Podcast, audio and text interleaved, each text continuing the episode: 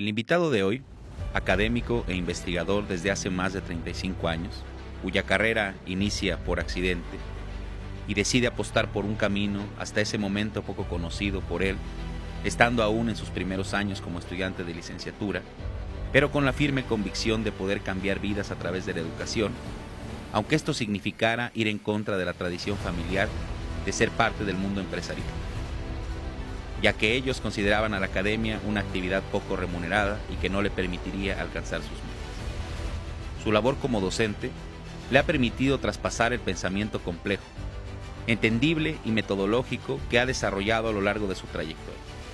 Como investigador, disfruta comprender nuevas teorías, discutir, armar redes de investigación y descubrir nuevos caminos del conocimiento. Referente y precursor de los estudios organizacionales en el país, cuenta con una vasta producción de libros y artículos donde aborda este tema, así como la reforma del Estado, las instituciones y la corrupción en América Latina, siendo los estudios críticos organizacionales el más reciente camino que el doctor David Arellano Gold ha decidido explorar. Es por ello que le damos la bienvenida en Corderos y Leones, Diálogos Críticos en Educación. Bienvenidos a este programa Corderos y Leones, Diálogos Críticos en Educación. Como eh, han visto tal vez en los siguientes programas y en los anteriores, estamos discutiendo en qué consiste la crítica en unos diálogos en educación.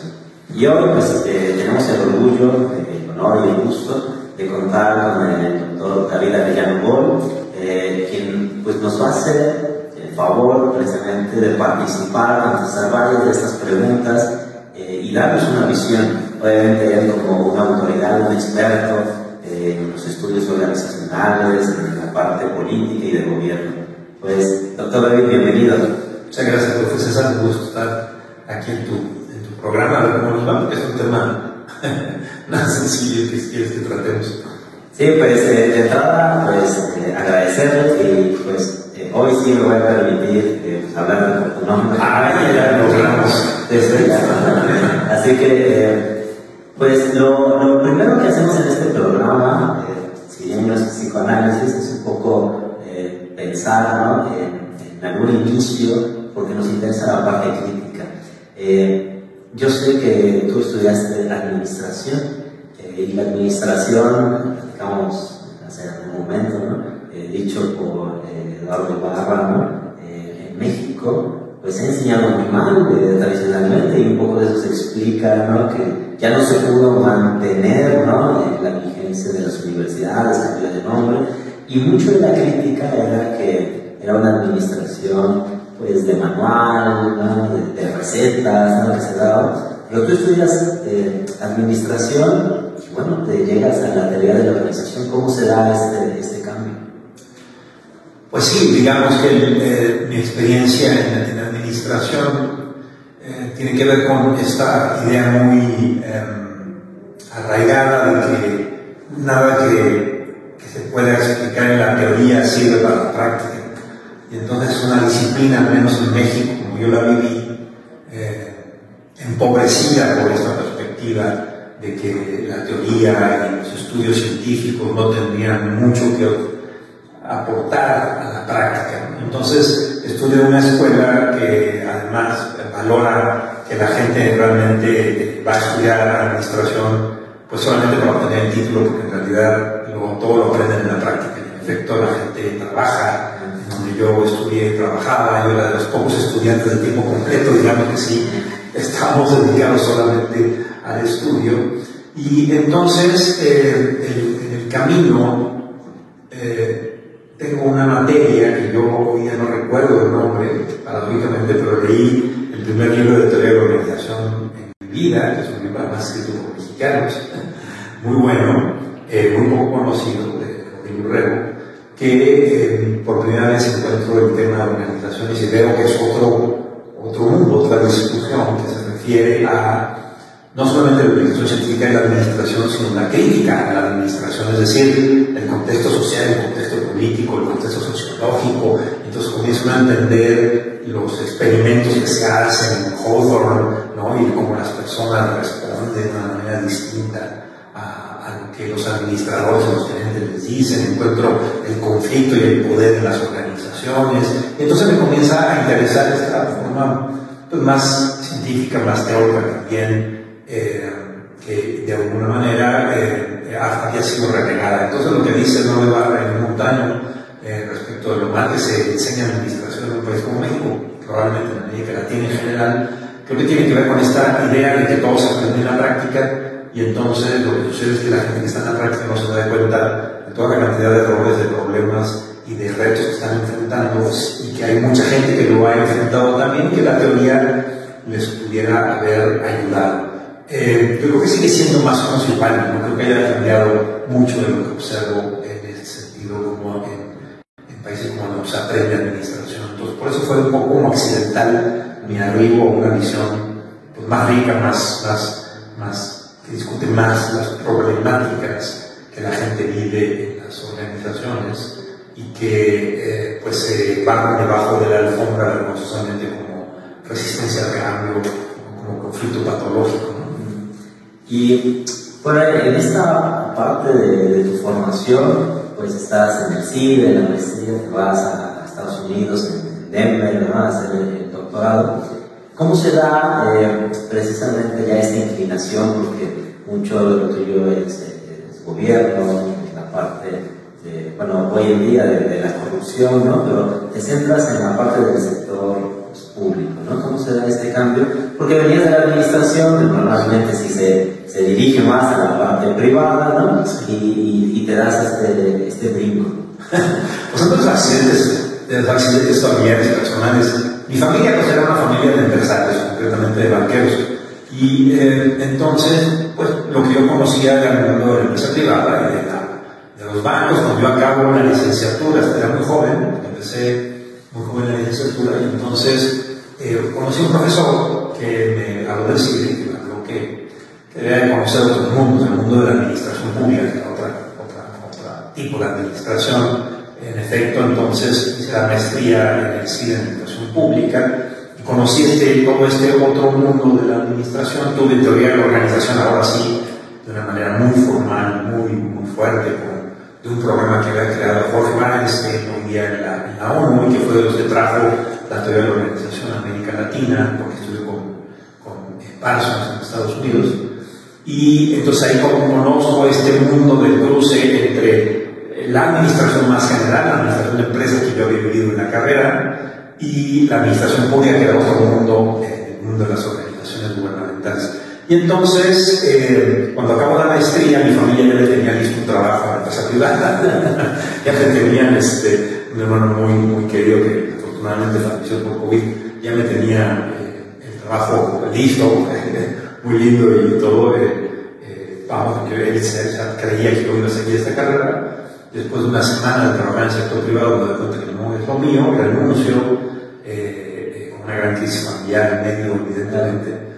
Eh, y decido que pues, lo mío era ser académico y era hacer estudios en organizaciones públicas. Entonces, en este, en este campo, en este, este puente, había mucho por hacer. Luego descubro que en realidad la teoría de la organización nace fuertemente ligada a los estudios de administración pública y no es hasta las últimas décadas que las escuelas de negocios han dominado en el, campo, pero en su origen digamos, los autores paradigmáticos, muchos de ellos y ellas vienen de la administración pública, entonces el puente no era tan extraño como yo al principio eh, pensé. Y ello me obliga entonces a tener dos, dos, dos diferentes disciplinas, porque en efecto, que se tocan, son disciplinas que tienen su propia, sus propias dinámicas. En el fondo, creo yo que para mi carácter fue una buena decisión, porque al final de cuentas me interesan mucho más los problemas públicos ¿no? que los problemas de las empresas, que también son muy interesantes, pues, pero no es exactamente lo que más me llamó la atención a fin de cuentas. Ah, pues que estos accidentes que afortunados han sido para los que estudiamos y, y, pues te seguimos ¿no? en, tus estudios. Eh, tú mismo te has definido como un ratón de bibliotecas, que, que, has leído bastante. Eh, y fíjate que este, este programa es un poco explorar, tratar de construir, tomar algunas líneas para caracterizar la crítica. Eh, pues no solo yo, gran número de, personas en el medio que te consideramos una de las personas eh, crítica en tus textos. De hecho, en alguna entrevista que tuviste con, con el doctor Rubén, eh, él te lo planteaba más bien en qué momento te pasabas al dark side de, esa forma, ¿no? Pero la pregunta aquí sería, eh, que es algo que nos interesa mucho en el programa, que sería como de qué momento pasas de cordero león, en el sentido de, de seguir el texto al momento en que ya te posicionas frente a él, porque pareciera que normalmente las personas que son eruditas no necesariamente llegan al nivel crítico, ¿no? se quedan en ese, en, ese, en ese paso. Entonces, ¿cómo fue, digamos, claro, en, en un autoanálisis, esa transición precisamente para esta postura crítica que tú tienes? Mi mamá, eh, en uno de sus dichos eh, poco políticamente correctos, decía que yo era muy Contreras, ¿no? decía que me gustaba esta naturaleza ir en contra o rebelarme ante los niveles establecidos de la religión. en fin, me pasó muchas cosas. Entonces creo ya que, creo que en realidad, en mi caso, esto de ser, eh, estar insatisfecho con muchas cuestiones al respecto de cómo se hacen las cosas, pues es algo que ya lo tengo de alguna forma incorporado, no sé si, ya en mi personalidad o, porque desde muy chico me gustó la lectura y entonces pues me la pasaba leyendo todo el tiempo y, y por eso también ayudó. Eh, mi primera insatisfacción fue con la docencia, en realidad. Eh, eh, la cantidad de malos maestros que tuve en mi vida y los muy pocos buenos maestros comprometidos que tuve y el impacto que esos buenos maestros tuvieron en mi vida fue algo que siempre me hizo sorprenderme, digamos. muy poquitos buenos maestros que hicieron una gran diferencia eh, en mi vida y la gran cantidad de maestros que no, no digamos, yo no creo que ni estuvieran comprometidos ni, comprometidas. Y entonces, una de las promesas que muy joven me hice fue que yo no quería repetir ese proceso, que si yo iba a ser un profesor, yo tenía que tratar de ser lo más comprometido que se pudiera con eso, porque no estás hablando solamente de reunirte con personas para discutir cosas, sino estás tratando de ayudar a las personas a desarrollar sus propias vidas, sus propias carreras, sus propios proyectos. Y luego resultó que eh, la cosa era mucho más complicada de lo que yo había pensado. Es decir, ser un buen profesor clases es una cosas más difíciles que he enfrentado en, la vida y de las que me sigo sintiendo profundamente insatisfecho porque creo que también hay un asunto de, vocación y un asunto de carácter que yo no necesariamente he logrado en mi vida construir. Es decir, la crítica se me regresó porque de alguna manera eh, nunca me he sentido totalmente satisfecho con mi capacidad docente y y lo que único que he mantenido en estos años a nivel crítico de mi vida como docente ha sido tratar de no hacer daño menos. ¿no? Es decir, tal vez no soy un excelente profesor y tal vez no logro tocar la vida de los estudiantes, pero al menos trato de que no sientan que el conocimiento es pérdida de tiempo o que sientan que, o que al menos observen que mm, traté de hacer lo mejor que se podía dentro de mis limitaciones para que cada uno de los cursos que dado en mi vida tengan alguna intención de ser diferentes. Y entonces creo que, que, eso fue, de alguna forma, los puntos que, que, que, me hicieron entrar a este asunto de la carrera académica y que han mantenido en mí, creo yo al menos en algún sentido, la constante advertencia de que cualquier actividad, en este caso la docencia, es algo que requiere de una profunda autocrítica sistemática eh, y una gran responsabilidad que, eh, digamos, la crítica muy fácil que hice cuando era joven a los malos docentes, como les dije hace rato, pues se me regresa después años, décadas después, porque yo siento que no he sido tan buen docente tampoco en mi vida, porque es una, es una labor muy, muy intensa, ¿no? que no es fácil de alcanzar los niveles de excelencia que brillan para, pues, para, cualquier universidad, para cualquier escuela. quiero entender ahí, sobre todo porque hay una, muchos elementos ¿no? que, que, que, intervienen, pero ningún grupo, ¿no? hablando de estudiantes, se va a parecer al siguiente, aunque tal vez el tema pueda ser el mismo, pero eso va cambiando, modelando ¿no? la situación y aparte pues también el conocimiento que tú vas desarrollando y todo eso va haciendo que, que, que, varíe ¿no? en el tiempo. ¿no? Por lo tanto, digamos, este, este dicho de que la docencia es una tarea inacabada. Totalmente, de acuerdo, exacto. Las personas son distintas, es decir, uno va aprendiendo a hacer las cosas, uno se da cuenta de errores que, que, uno intenta corregir y seguramente hoy día uno comete errores que, se, que, que, probablemente si uno mantiene una visión crítica se puede dar cuenta. Y pues eso, digamos, estás este, tratando de tocar la vida de personas, ¿no? En muy diversas circunstancias y nunca podrás comprender. En fin, eh, eh, creo yo que la, crítica em, no tiene necesariamente que ver con una posición de es que hay un mundo correcto al cual se va a llegar, a una tierra prometida, que eso no, no existe, es una actividad en la cual pues, todo el tiempo que estar insatisfecho para seguir intentando nuevas cosas mejorar. A veces no sale bien, a veces los experimentos salen sí. Tiene ese, ese precio, ¿no? Y aquí, eh, David, eh, bueno, también sabemos que eres muy activo en tu canal de YouTube y algo que, que yo he observado de cuando empezaste a subir tus videos que eran tus clases, algunas de tus clases, ¿no?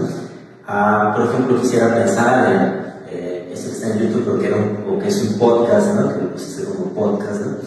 Donde digamos que en los primeros días das la clase ¿no? y expones magistralmente a los autores, los revisas, digamos, esta, esta autodefinición ¿no? del ratón de biblioteca se nota, ¿no? la ilusión que tienes acá. Pero, por ejemplo, ya hacia tus últimos programas, eh, aunque mencionas a los autores, ya más bien tienes este tono digo con todo respeto, más irónico, más, de, más controversial, ¿no? Es decir, ¿cómo se da? Porque tus programas, quienes te seguimos, lo, podemos ver, ¿no?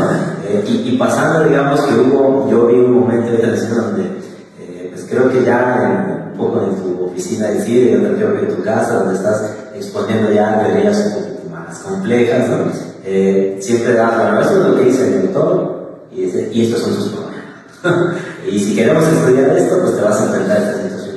¿Cómo, cómo viviste esa transición?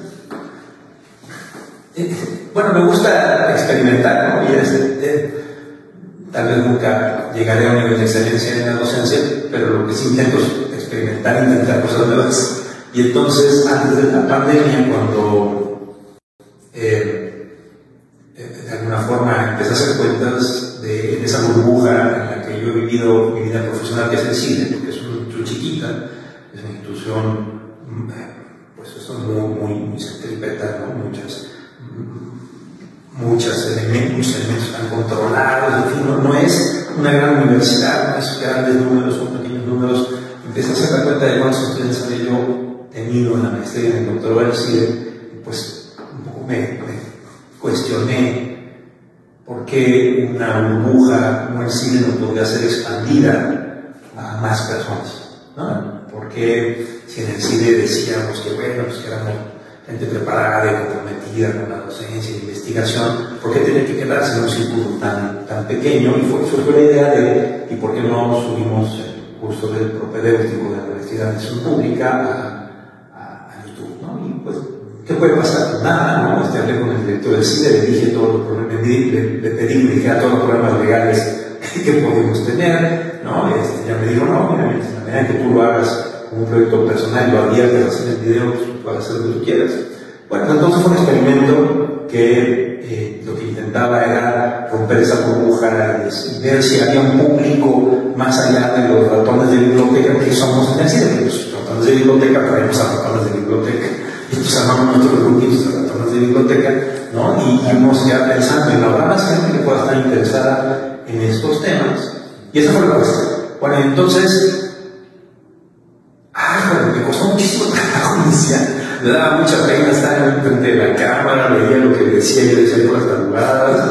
Este, eh, y además dije, bueno, eh, todo proyecto implica un montón de responsabilidad y de costos. Yo voy a tratar de mantenerlo de la manera más sencilla que se pueda. Pues lo que se trata es a ver si hay más público que va a estar interesado en estas ideas, en o que yo planteaba en el CIDE, y como poca gente, entonces dijo, a tratar de mantenerlo más, menos costoso, entonces agarré mi Mac, ¿no? Mi pizarrón, en mi oficina, y dije, así como va, pues va. Es decir, no, no voy a ni complicarlo, ni tener edición, porque si empiezo a ponerle complicaciones, entonces voy a empezar a hacer la burbuja. Entonces, por eso inició un poco como experimentar, un poco como a ver cómo iban las cuestiones. Eh, eh, en clase presencial soy mucho menos acartonado de lo que me salía en los videos, era muy difícil hablarle a la cámara. Yo hago chistes impropios y hago bromas y. Eh, eso no me sale yo solito hablando de la cámara de una persona privada. Y entonces creo fue un proceso de aprendizaje en el cual primero lo bonito fue que si había un público que estaba interesado en estos temas y se amplió y pues, ¿no? Este, eh, para un ratón de biblioteca con el canal de YouTube tener más de mil suscriptores o algo así, pues, no es un gran número, pero es un buen público, o sea, me gustó que se cumplió con esa Luego vino la pandemia, lo cual obligó a hacerlo de una manera más lo más, más estructurada, yo me mantuve en el plan de no hacerlo costoso. Y luego el podcast fue entonces ya como la consecuencia normal del asunto, porque la idea era, bueno, y un público todavía más general, hablarle de, de, que, oigan, si existen estos temas de administración y se trata de manera entonces ahí eh, siento menos problema de decir tarugadas los videos. Entonces me suelto más, Y a mí me gustaría preguntarte, eh, comentado con otras compañeras y compañeros, eh, que nos marcó, ¿no? En el sentido que, nos gustó, y de hecho tú tienes después, eh, una producción de ahí, eh, esta serie voy a llamar esta serie que fue con las trampas de la decisión. Eh, ahí eh, invitaste ya a otras personas, ¿sabes? Se, dio ahí como un cambio y, sobre todo era sin platicar, bueno, era una literatura amplia ¿no? que tenías, pero ya no era el objetivo explicar el libro, ¿no? Realmente fuiste, o nos fuiste mostrando, construyendo que las tomas de decisiones más allá de lo que veníamos entendiendo, ¿no? ya sea de la economía, ¿no? que básicamente hay mucho de ahí, pasaban las situaciones más comunes. Y que las decisiones no tenían estas situaciones extraordinarias, ¿no? Que ¿cómo, ¿Cómo llegaste precisamente a plantear, ¿no? Este, de las trampas de la decisión, ¿no? Esa serie de YouTube. Son todas las contradicciones, todos, todos son contradicciones en la vida de las personas, me imagino, ¿no? todos vimos ese... Em, digamos que si pudiéramos plantear cuando comienza la idea de las podía haber algo en la realidad que fueron las trampas de la dirección, lo que pasó más de 10 años, que una intuición, conforme yo eh, metiéndome a la discusión de la toma de decisiones de las organizaciones, mm, comencé a tener la impresión de que esto que le llamábamos patologías, las malas decisiones no eran patologías, eran comunes, tan comunes que había que estudiarlas.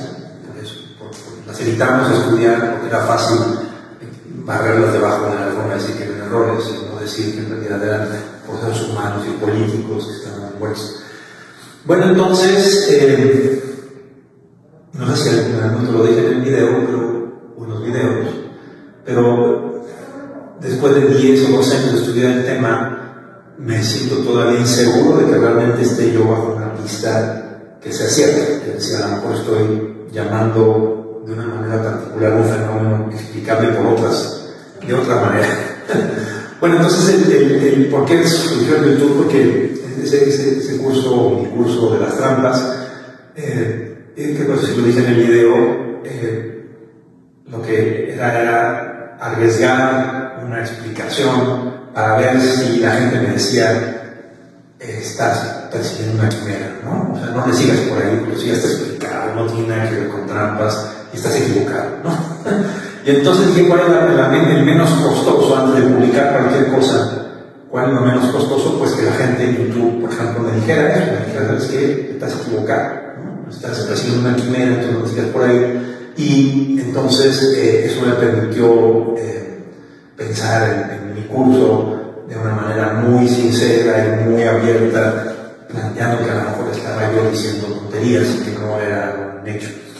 Resultó que, al menos en general, no fue visto mal la idea y por eso perseguí en la, investigación y pues próximamente saldrá el libro. Al respecto, insisto, yo creo que estoy un poquito más seguro hoy día de que no estoy persiguiendo una quimera, aunque no estoy totalmente seguro. A ver, ahora después que salga el libro y que la gente lo vea, ya me dirán a lo mejor si, si realmente este, me equivoqué. Bueno, y entonces el punto de los videos justamente me ayudaban a expresar 10 años de investigación de maneras resumidas y sintéticas, porque creo que en el fondo mucho de este asunto del conocimiento tiene que ver con cuando uno es capaz de explicarlo de una manera relativamente sencilla, es probable que uno haya logrado entender la, la, dinámica de lo que puede ser muy complicada, la explicación no necesita tener, no necesita ser complicada cuando uno creo que lo está entendiendo. Entonces, bueno, eso fue eh, eh, esa fue la razón de, mi curso y del video, ¿no? Fue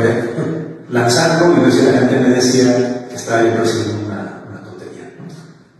Quiero entender un poco que era exponerse a la crítica, ¿no? a los comentarios ¿no? en esta situación. Y aquí, bueno, eh, pues voy a empezar con, tenemos unas preguntas aquí que estamos, te decía, caracterizando, pues, eh, quienes nos hacen el favor de darnos entrevista, pues caracterizar la crítica. Eh, hemos visto que estás en educación, ¿no? obviamente tienes los temas de organización, de administración pública, pero eh, ¿cuál sería para ti eh, un fin, eh, si se le puede hablar así, a establecerle unos diálogos críticos en educación? En, en cualquier actividad, y la educación no es excepción, yo creo, hay un factor de ignorancia eh, que creo que es fundamental. Es yo sé que cuando decimos que educamos personas, hacemos procesos educativos, los estudiantes, los padres de familia, se podrían preocupar de que les dijéramos abiertamente, de manera sincera, no estamos totalmente seguros de qué significa educar bien a sus hijos. No estamos seguros de qué significa que los vamos a, vamos a enseñar qué, para qué y con qué utilidad. Pero esa es la verdad. La verdad es que ignoramos un montón de cosas y la realidad es que la ciencia tradicional, normal, está basada sustantivamente en la idea de todo lo que ignoramos y de que cada una de las cuestiones que construimos hipótesis, y luego evidencias y luego como pruebas, no son sino un paso dentro de la ignorancia para descubrir luego que nuestra ignorancia sí existía y que eh, tenemos que rehacer nuestras hipótesis y nuestras ideas, porque la realidad es mucho más dinámica y divertida que nuestras hipótesis, nuestras tesis nuestros procesos. ¿no? Entonces en educación uno tiene que hacer una muy atrevida, uno tiene que poner a gente ignorante a informar a gente ignorante, porque todos somos ignorantes a final de cuentas, ¿no? evidentemente.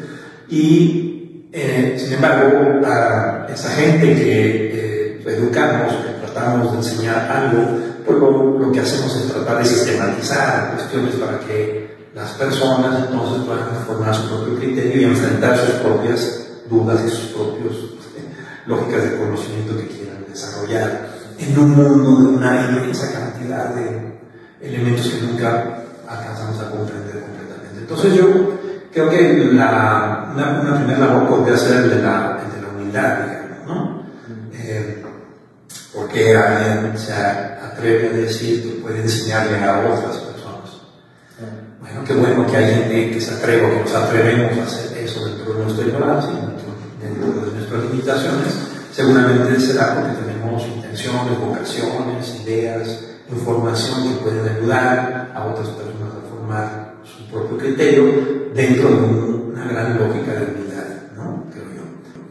Eh, eso sí me ha enfrentado mucho el campo de la educación, digamos, la idea de las personas que se sienten limitadas, ¿no? sin lugar lo he enfrentado y lo he visto mucho y seguramente he cometido el mismo, el mismo error en diversas ocasiones.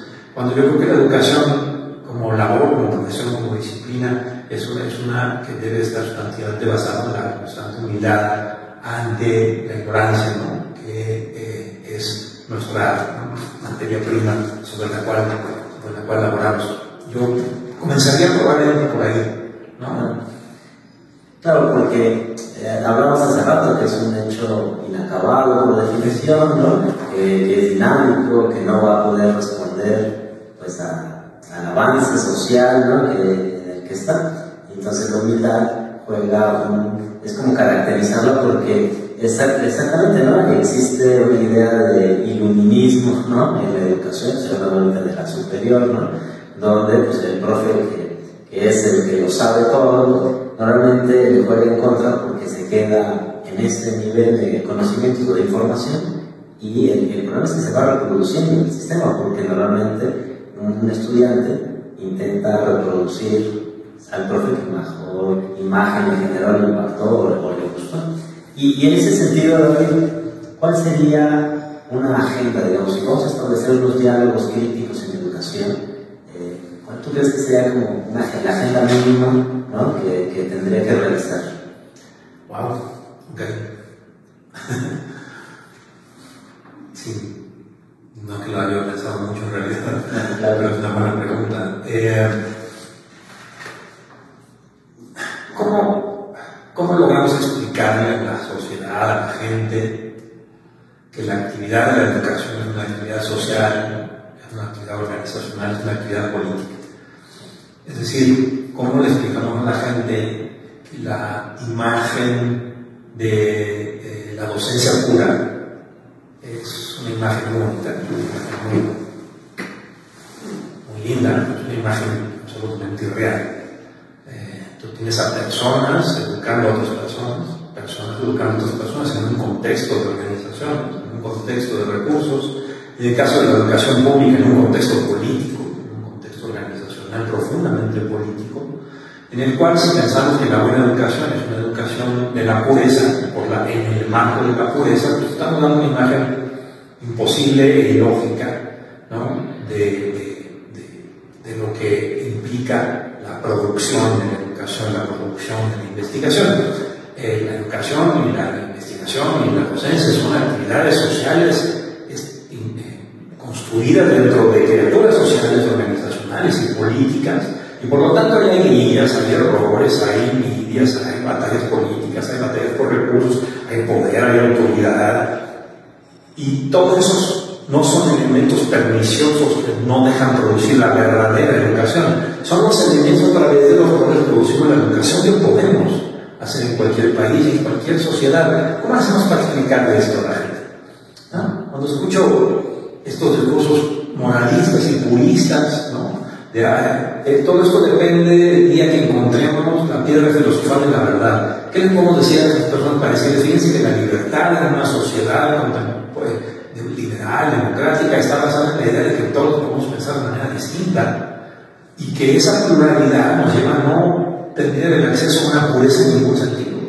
¿no? La pureza no existe, lo que existe son el diálogo y la deliberación entre personas que pensamos distintos y que podemos construir con recursos limitados y con muchos problemas asociados políticos y sociales, lo que llamamos como las soluciones a los problemas públicos, a la solución a los problemas sociales, a la solución a los problemas familiares. Eh, en otras palabras, ¿no? Esta idea de que la educación es la persecución, de, el apostolado del conocimiento puro, me parece una de las visiones metafóricas sociales más dañinas que se pueden dar en cualquier sociedad plural. ¿Cómo le hacemos para explicar que no es así? Que es mucho más vivo, mucho más contradictorio, mucho más caótico, pero que esa es la materia prima sobre la cual podemos, podemos y debemos construir sociedades libres, plurales, capaces de hacer ciencia y capaces de hacer al mismo tiempo y de plantearse valores eh, encontrados, sin embargo, encontrar consenso y encontrar soluciones civilizadas a los problemas que tenemos.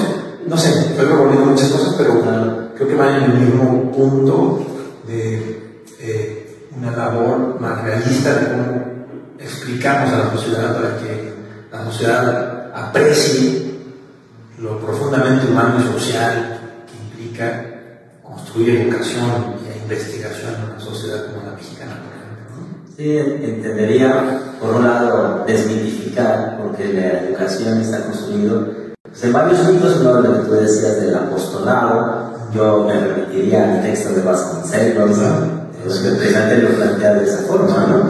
Eh, hacia la parte docente, ¿no? Eh, de hecho, ocupaba la evangelización ¿no? de la educación en ese momento. Y, estas visiones, eh, digamos, cuáles han sido sus repercusiones que al día de hoy seguimos observando y que se han invisibilizado ¿no? en muchos de, de, los casos.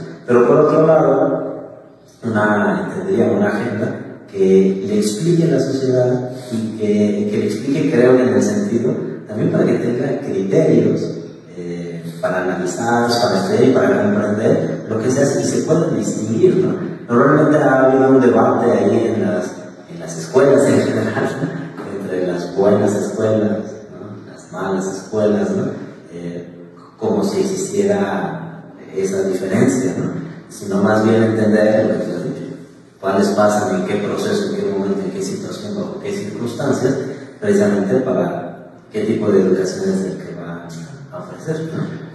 Y descubrimos probablemente que hay una combinación de apostolado, de, de, de, eh, de ganas y deseos de personalidad, por ser docente, de persona investigadora, investigadora, pero que tiene que estar en un, un desarrollo de un oficio, se tiene que aprender, se tiene que perfeccionar un oficio inacabado, siempre que implica eh, una constante actualización, una constante angustia por, mejorar, que implica construir instituciones, reglas, incentivos, valores que acomodan dentro de un espacio organizacional que requiere recursos, requiere constancia, requiere largo plazo, estabilidad, autonomía, en el caso de las universidades para la libertad de conocimiento, todos esos elementos que son un montón y que una sociedad tendría que estar consciente, digamos, ¿no? La, responsabilidad que implica crear todas esas condiciones, no nada más una, sino todas las condiciones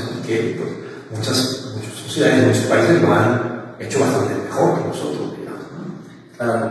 Y, digamos, si seguimos en esta línea, algo que caracteriza a estos diálogos o que queremos nosotros como grupo de investigación y como grupo de investigación caracteriza a través de la crítica. Ya tú nos explicabas cómo pasaste de grandes rasgos ¿no?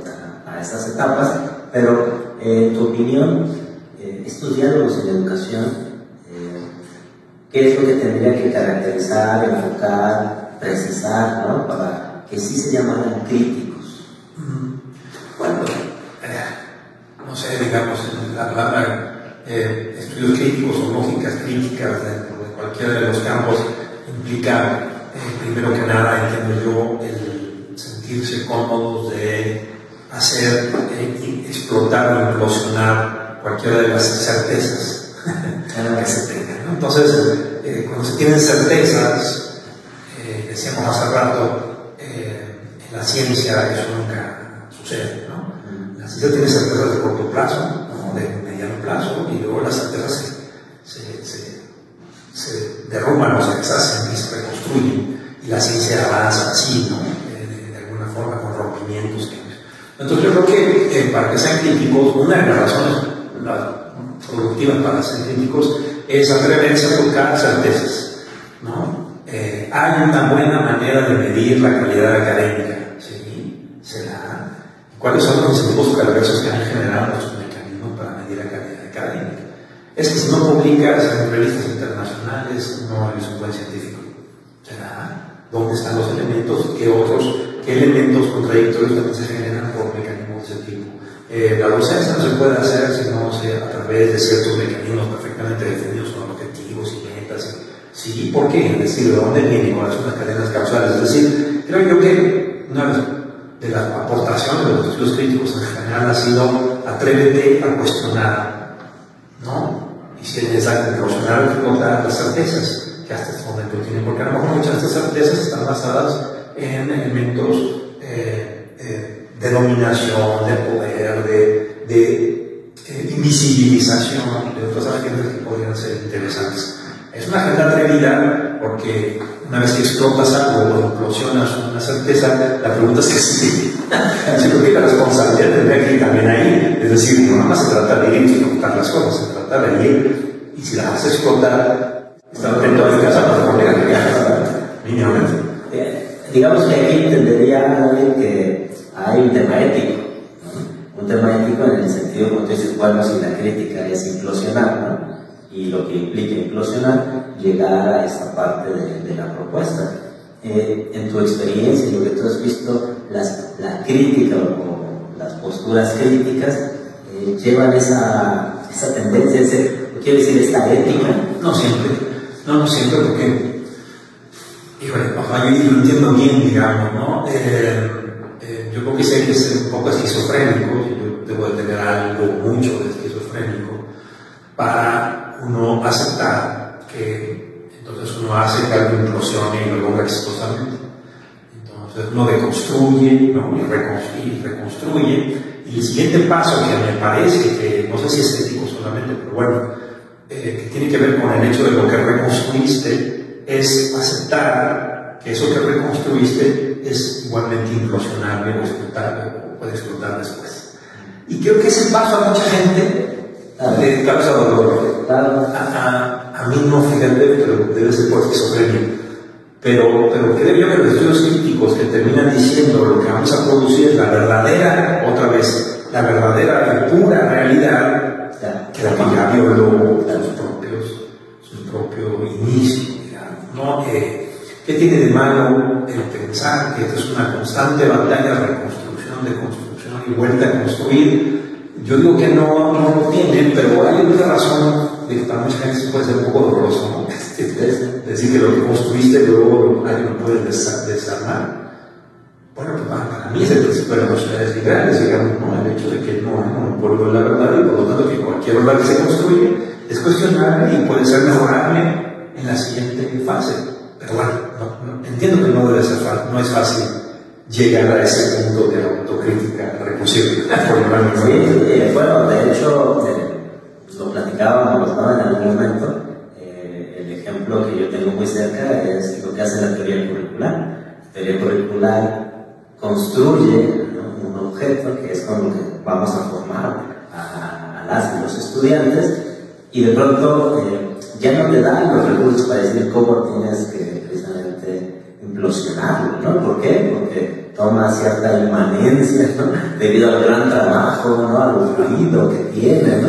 Eh, en ella y las reproducciones pues, sabemos que son, son nefastas ahí.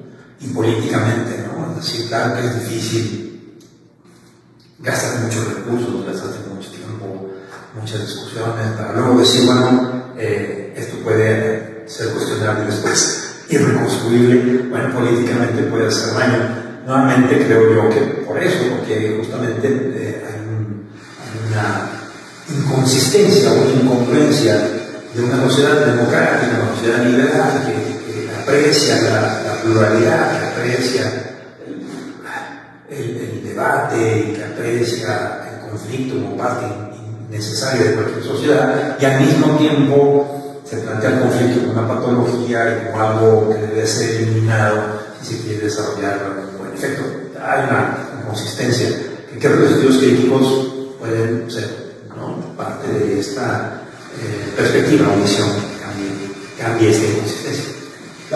Y, y en este cambio, y tú que decías, pues, acercamientos, digo, de la teoría a la filosofía, a la sociología, a la economía, que te acercado porque eso es mucho de lo que bueno, a mí no yo le reconozco la teoría de la organización que, intenta, ¿no? obviamente en un sentido pues, pragmático, ¿no? porque le interesa explicar, resolver algunas problemáticas ¿no? que, que, se dan en la organización, es preguntarte, ¿y unos diálogos eh, críticos en educación tienen que mirar algunas bases eh, teóricas, algunas fuentes teóricas? ¿qué pensarías de esa parte? No, bueno, uno de los de los estudios críticos es eh, la, digamos, incluso la, la discusión sobre los problemas de la sobreespecialización. Y luego me das cuenta que lo que llamamos eufemísticamente multidisciplinario o interdisciplinario es muchísimo más difícil de lograr de lo que las palabras nos dicen. ¿no? Entonces, eh, eh, es muy fácil decir entonces, no, es que tiene que ser una visión multidisciplinario. Eh, y luego es más difícil decir cómo se organiza eso y cómo las diferentes partes van adquiriendo cierta congruencia y cómo se van a ir eh, eh, contraponiendo, complementando en diversos momentos. Yo creo que no hay otra más que la experimentación, es decir, al final de cuentas, queda claro que una sola visión, una sola disciplina es difícil que nos diga mucho sobre cómo reformar la educación, cómo reformar la investigación. También es cierto, y habrá que hacerlo desde el principio explícito, que tenemos que hacer muchos experimentos diferentes que no nos van a salir bien. ¿no? Coordinar la interdisciplina es una de las cosas más retadoras que he encontrado en mi vida profesional ¿no? y más difíciles de, alcanzar. Entonces, no, yo creo que, que había que apostar incluso por las sorpresas, ¿no? Había que dejar entrar y permitir la discusión con técnicos, con ingenieros, ingenieras, con inteligencia artificial, con los más tradicionales elementos de la sociología o de la política, es decir, había que, que de partida, de iniciar con ese espíritu muy abierto, siempre entendiendo que el reto de incorporarlos, integrarlos y coordinarlos, pues va a ser siempre incompleto, me parece, y tendrá que irse aprendiendo en, en, el camino. ¿no? ¿Qué estrategia? Una estrategia muy abierta, una estrategia más, más dirigida. Yo creo que hay que experimentar las dos y los grises que hay en medio de ellas. Claro. Fíjate, aquí me, eh, me ocurren dos preguntas. ¿no?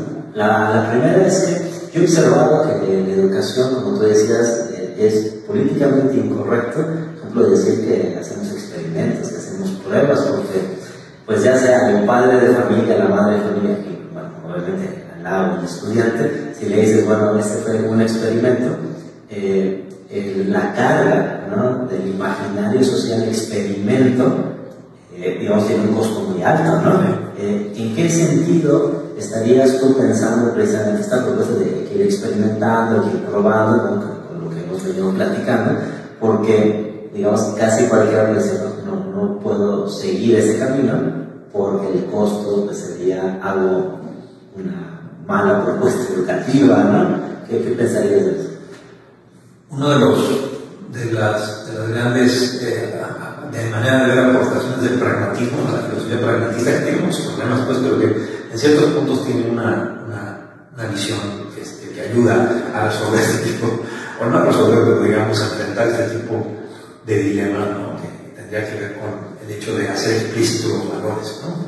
Es decir, de, partida uno no eh, eh, sabe que en una sociedad plural los valores están en disputa y entonces eh, siempre que alguien propone una solución está proponiendo un valor y, y está que lo proponga, que los haga explícitos y que diga ese valor que yo estoy persiguiendo.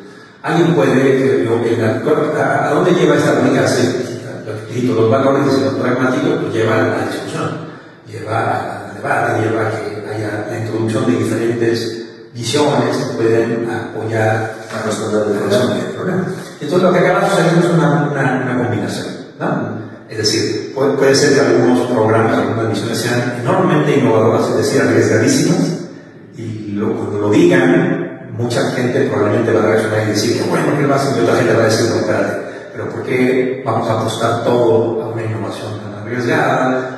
Se pueden generar ciertos elementos más pragmáticos dentro de tu propuesta para que si el experimento falla o la innovación no llega a suceder, pues sin embargo no se pierde el tiempo, ¿no? Lograste cierta estabilidad en procesos de investigación o de educación.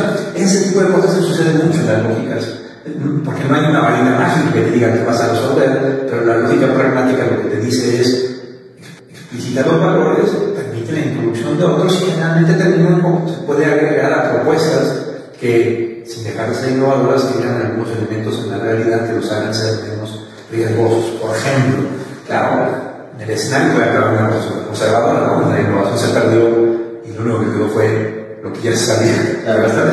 En fin, no hay varita mágica, pero en esta eh, lógica, digamos, de partimos de la crítica, partimos por lo tanto de la innovación, es decir, hay que pensar y explotar las certezas si había innovaciones. Bueno, habría que ser también congruentes para decir esto se tiene que debatir, discutir y se tiene que aceptar que es probable que tenga que haber modificaciones y cambios a lógicas que puedan incluso llegar a ser más pragmáticas y que puedan resolver algunos de los riesgos que están implícitos demasiado innovadora. En fin, había varias maneras de, de, plantearse a las personas, confiar en que las personas pueden aceptar un experimento y una innovación explicada y donde la gente participe para decidir qué implica esa innovación y los riesgos de esa innovación. Yo no creo que la innovación tenga que ser algo escondido o oculto o solamente entendido por los sapientes, ¿no? las personas sapientes. Claro, eh, un poco estaba pensando ahorita que te escuchaba, el, por qué bueno, los pragmatistas tienen, al menos nadie de los pragmatistas, ¿no? un desprecio por la epistemología, porque la epistemología te genera estas anclas y entonces eh, parece que deja de ver o, invisibiliza a, a los actores sociales que, se, que empiezan a generar relaciones políticas, porque un poco esto de, bueno, hay que ver que no sea completamente disruptivo, ¿no? Este, o esta destrucción creativa de la que hablaba Schumpeter, ¿no? Porque precisamente vas a afectar pues, otros intereses y otras situaciones, ¿no? Es decir, es como entender de pleno eh, a la educación como un acto político. y como un proceso, ¿cierto? Es decir, como algo que eh, el diseño, o el diseño instrumental eh, va a tener que estar anclado en la realidad. Y, cualquiera que haya estado en el proceso de diseño y luego de implementación, sabe que el momento de llevar a la implementación cosas se mueven enormemente y que uno acaba modificando un montón de cosas del diseño. ¿no? Muchas cosas, lo platicamos hace rato, se aprenden haciendo o se observan haciendo, no se pueden observar en la teoría, se tiene que aprender en la acción. Y entonces, eh, eh cuando incorporas a la acción de manera explícita desde el principio, estás más preparado, digamos, que yo, para evitar esos extremos, ¿no? Donde asumes que la acción es todo y la teoría es nada, o al otro extremo, asumes que el diseño técnico lo es todo y que la aplicación debe de seguirse perfectamente al diseño. A, eso me refiero en esa posibilidad que abre esta idea de, pues eso, de humildad respecto de como un proceso de conocimiento, un proceso de, enseñanza, eh, se tiene que ver también en la, en la, acción y en la acción de muchas personas con muy diferentes perspectivas y valores. ¿no? Sí, sí, totalmente de acuerdo. Y pese que la, teníamos pronto, la segunda pregunta, estaba pensando un poco en este epistemólogo, ¿no? Rolando García, argentino, eh, él decía, bueno, cuando ya tienes una propuesta de cambio, la siguiente es el método ¿Tú eh, verías que hay un referente metodológico presente para entablar los diálogos con tono crítico en la educación? No, realmente mi experiencia no lo sé, no los he visto sistemáticamente, ¿no? La, la, moda es hablar de gobernanza, ¿no? Y ya gobernanza implica que el gobierno de una cualquier acción probablemente implica de manera explícita pensar quiénes deciden, por qué deciden, quiénes hacen y por qué hacen. ¿no? Si hay un mecanismo de gobernanza de partida acepta la entrada de muy diferentes actores en muy diferentes momentos, me parece que nuevamente ahí implica la eh, discusión que teníamos respecto de lo interdisciplinar. ¿no? Bueno, y ahora entonces, ¿qué papel juegan en la decisión y la acción los y las expertas? ¿Qué papel juegan en la acción y la decisión, las y los pedagogos, qué papel juegan los que dan clase, qué papel juegan los padres de familia, qué papel juegan los estudiantes. Y no creo que haya varitas mágicas, no creo que haya una, una metodología única, porque pues, habrá mecanismos de gobernanza más verticales, ¿no? Que digan así debe de hacerse y, vienen de los expertos hacia, hacia los estudiantes, habrá otros super atrevidos que digan que hay que voltearlo y que pues, arriba deben estar los estudiantes y los padres de familia, hasta el final los expertos, y muchos a caminos intermedios.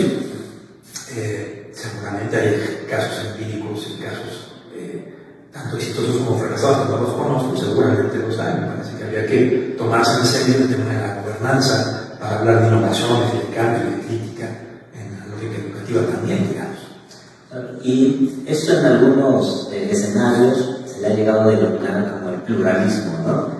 es un pluralismo que empieza con lo epistemológico y obviamente pues, lleva a la parte del pluralismo metodológico. ¿Tú venías eh, algún riesgo de, esta tendencia, porque es una tendencia, desde hoy se ha escrito mucho sobre del pluralismo en este sentido. Sí. Una de las, vamos, gobernanza es un, es un, es un concepto de palabras que apenas te indica una pregunta, ¿no? ¿Quiénes toman las decisiones por qué? ¿Quiénes actúan? ¿Por qué son los que actúan? Las soluciones las pones tú, ¿no? Puede haber alguien que diga, es que en ambos debe ser pluralismo puro, que eso. O sea, todos y todas tienen el mismo peso de decisión y tienen el mismo peso de jerarquía y tienen el mismo peso. Bueno, ok, son atrevido díganme cómo funciona eso en la práctica. Lógicas organizacionales, concretas, de carne y hueso. ¿no? Eh, alguien puede decir, no, es que la tiene que ser vertical, no, la misma pregunta. ¿Cómo se aplica eso en contextos reales y qué resultados puede haber? Entonces, a mí no me, de, de, de partida no me asustan palabras como pluralismo o incluso asambleísmo. No me asusta porque en realidad la pregunta tiene que ser respecto del contenido, es decir, uno puede diseñar en teoría un instrumento totalmente participativo, no sé qué significa eso sinceramente, ¿no? la siguiente pregunta es eso, ¿cómo? ¿Cómo, se hace dentro de este contexto organizacional, dentro de esta realidad, ¿no? En donde entonces, este, ¿qué, ¿qué a tener que crear para que todo el mundo tenga el mismo peso para tomar una decisión y qué va a suceder cuando ese mismo peso llegue a bloqueos o llegue a, a, empates técnicos y no se puede avanzar. ¿Qué vas a hacer? Sea, todas son preguntas que le dan contenido a la gobernanza o le dan contenido a un mecanismo pluralista, porque a mí en abstracto palabras como gobernanza o pluralismo ni me asustan ni me generan tampoco confianza, gran valor de que eso ya es la solución o, el desastre. Falta ese otro paso de, ¿y eso cómo se lleva a la organización? a la acción en ese contexto particular en el que lo quieres implementar. y me quedé pensando en lo que decías, ¿no? que el pragmatismo, si bien ofrece eh, como gran punto de referencia la solución o resolución del problema, eso que tú comentas eh, son de, los grandes retos que puedas encontrar, porque eh, podríamos estar todos de acuerdo que resolver el problema, ¿no? pero como tú dices, ¿pero qué significa eso? Ya en los momentos específicos, ¿no? de la participación, de las opiniones, de la construcción, de la propia solución. ¿Qué lógica de poder, a final de cuentas, estás implementando? Para mí es la pregunta más directa que le puedes hacer. Cuando alguien me dice que mi objetivo es hacer que el poder desaparezca, me parece que, mucha suerte, como que perdí. vas a crear una nueva lógica de poder. Entonces la pregunta es la lógica de poder que resuelve, qué retos genera y qué consecuencias no desea va a generar. Es decir, para mí ese es el, como al final de cuentas la prueba de ácido del asunto, ¿no? Y cómo lo llevas a la acción, a la práctica y qué costo vas a pagar y estás dispuesto a pagar y qué consecuencias no deseas, esperas que puedan suceder. Eh, a mí me parece que digamos, por ahí comenzó la idea de las trampas de la decisión, ¿no? Hazte cargo de las consecuencias, no deseas de la acción, porque van a aparecer quieras. Y en esta parte me gustaría eh, preguntarte qué pensarías eh, en las ciencias sociales, que es el campo que nos movemos, la intervención, eh, digamos, de estas áreas de las artes, de la literatura, que normalmente nos pasa como, este, tengo el sentimiento, ¿no? la impresión de que como de las ciencias duras a las ciencias sociales y de las ciencias sociales de pronto a, las bellas artes, ¿no? Es decir, ¿consideras que sí hay, sí hay que haber un diálogo, que sí enriquece o pues hay que seguir manteniendo tal vez una distancia? Tengo poca experiencia, pero digamos los acercamientos, yo de partida en la preparatoria decía que iba a ser físico, ¿no? Todos los maestros decían que iba a la física. Bueno, entonces sí me ha gustado mucho las ciencias naturales en ese parte en particular de la física. Eh, y de lo que me daba cuenta somos más parecidos de lo que pensábamos, ¿no? Este, eh, hay muchas, muchas lógicas. No, al contrario, creo que parte de la idea de, de, las implosiones de las certezas es las separaciones tajantes, ¿no? Que son artificiales, normalmente, ¿no? Bellas artes, humanidades, ciencias sociales, ciencias naturales, como si en realidad existieran las divisiones. En realidad no, son campos de trabajo, son campos profesionales, son campos de conocimiento, pero las separaciones son, son artificiales completamente. Y no por ser artificiales no significa falsas, mucho menos. Simplemente significa eso, son construidas socialmente, organizacionalmente, políticamente, y entonces las podemos eh, mover, las podemos, podemos jugar con ellas. No es fácil, te tienes que enfrentar a que son actividades sociales, y entonces el mundo de los físicos, el mundo de los administradores públicos pues son política, institucionalmente, laboralmente, súper distintas y los lenguajes y las reglas importan. Entonces, hacer el traspaso de las fronteras no es nada sencillo, pero parte de la lógica crítica es, creo yo, atravesar, romper esas. ¿Y qué sucede si rompemos esas, esas fronteras? A, veces al mal, ¿cierto? Eh, tú y yo lo hemos visto en otros espacios intentos de pasar de la literatura a, y no necesariamente hacen sentido, ¿no? Eh, o requieren más trabajo, o son experimentos apenas que requerirán a, los pioneros y las pioneras eh, implosionan y luego no saben qué hacen con las piezas y luego vendrán otras personas que tratarán de hacer nuevas cosas con esas piezas. Si no te atreves a romperlos críticamente, pues no vamos a poder avanzar, digamos. ¿no? Claro. Eh, digo, esta idea me parece importante reforzarla. Es decir, las divisiones solo son aparentes. ¿no? Eh, ¿Qué sería de la pintura si no hubiera esos estudios de la física, de la óptica, de la perspectiva, ¿no? de la combinación de, los colores, ¿no? toda la teoría de, color? Eh, pues la última pregunta de, de esta fase del programa es si tú lo consideras así, ¿por qué hacer diálogos críticos en educación? Eh, vamos, pues eh, vivimos, como siempre, tiempos donde hay una especie de desesperación social por encontrar certezas, ¿no? Eh, y son elementos críticos, históricos, en fin, muy, importantes ya hace bastantes años mucha gente viene diciendo que necesitamos eh, reaprender nuestra idea de, los, de la certeza. ¿no?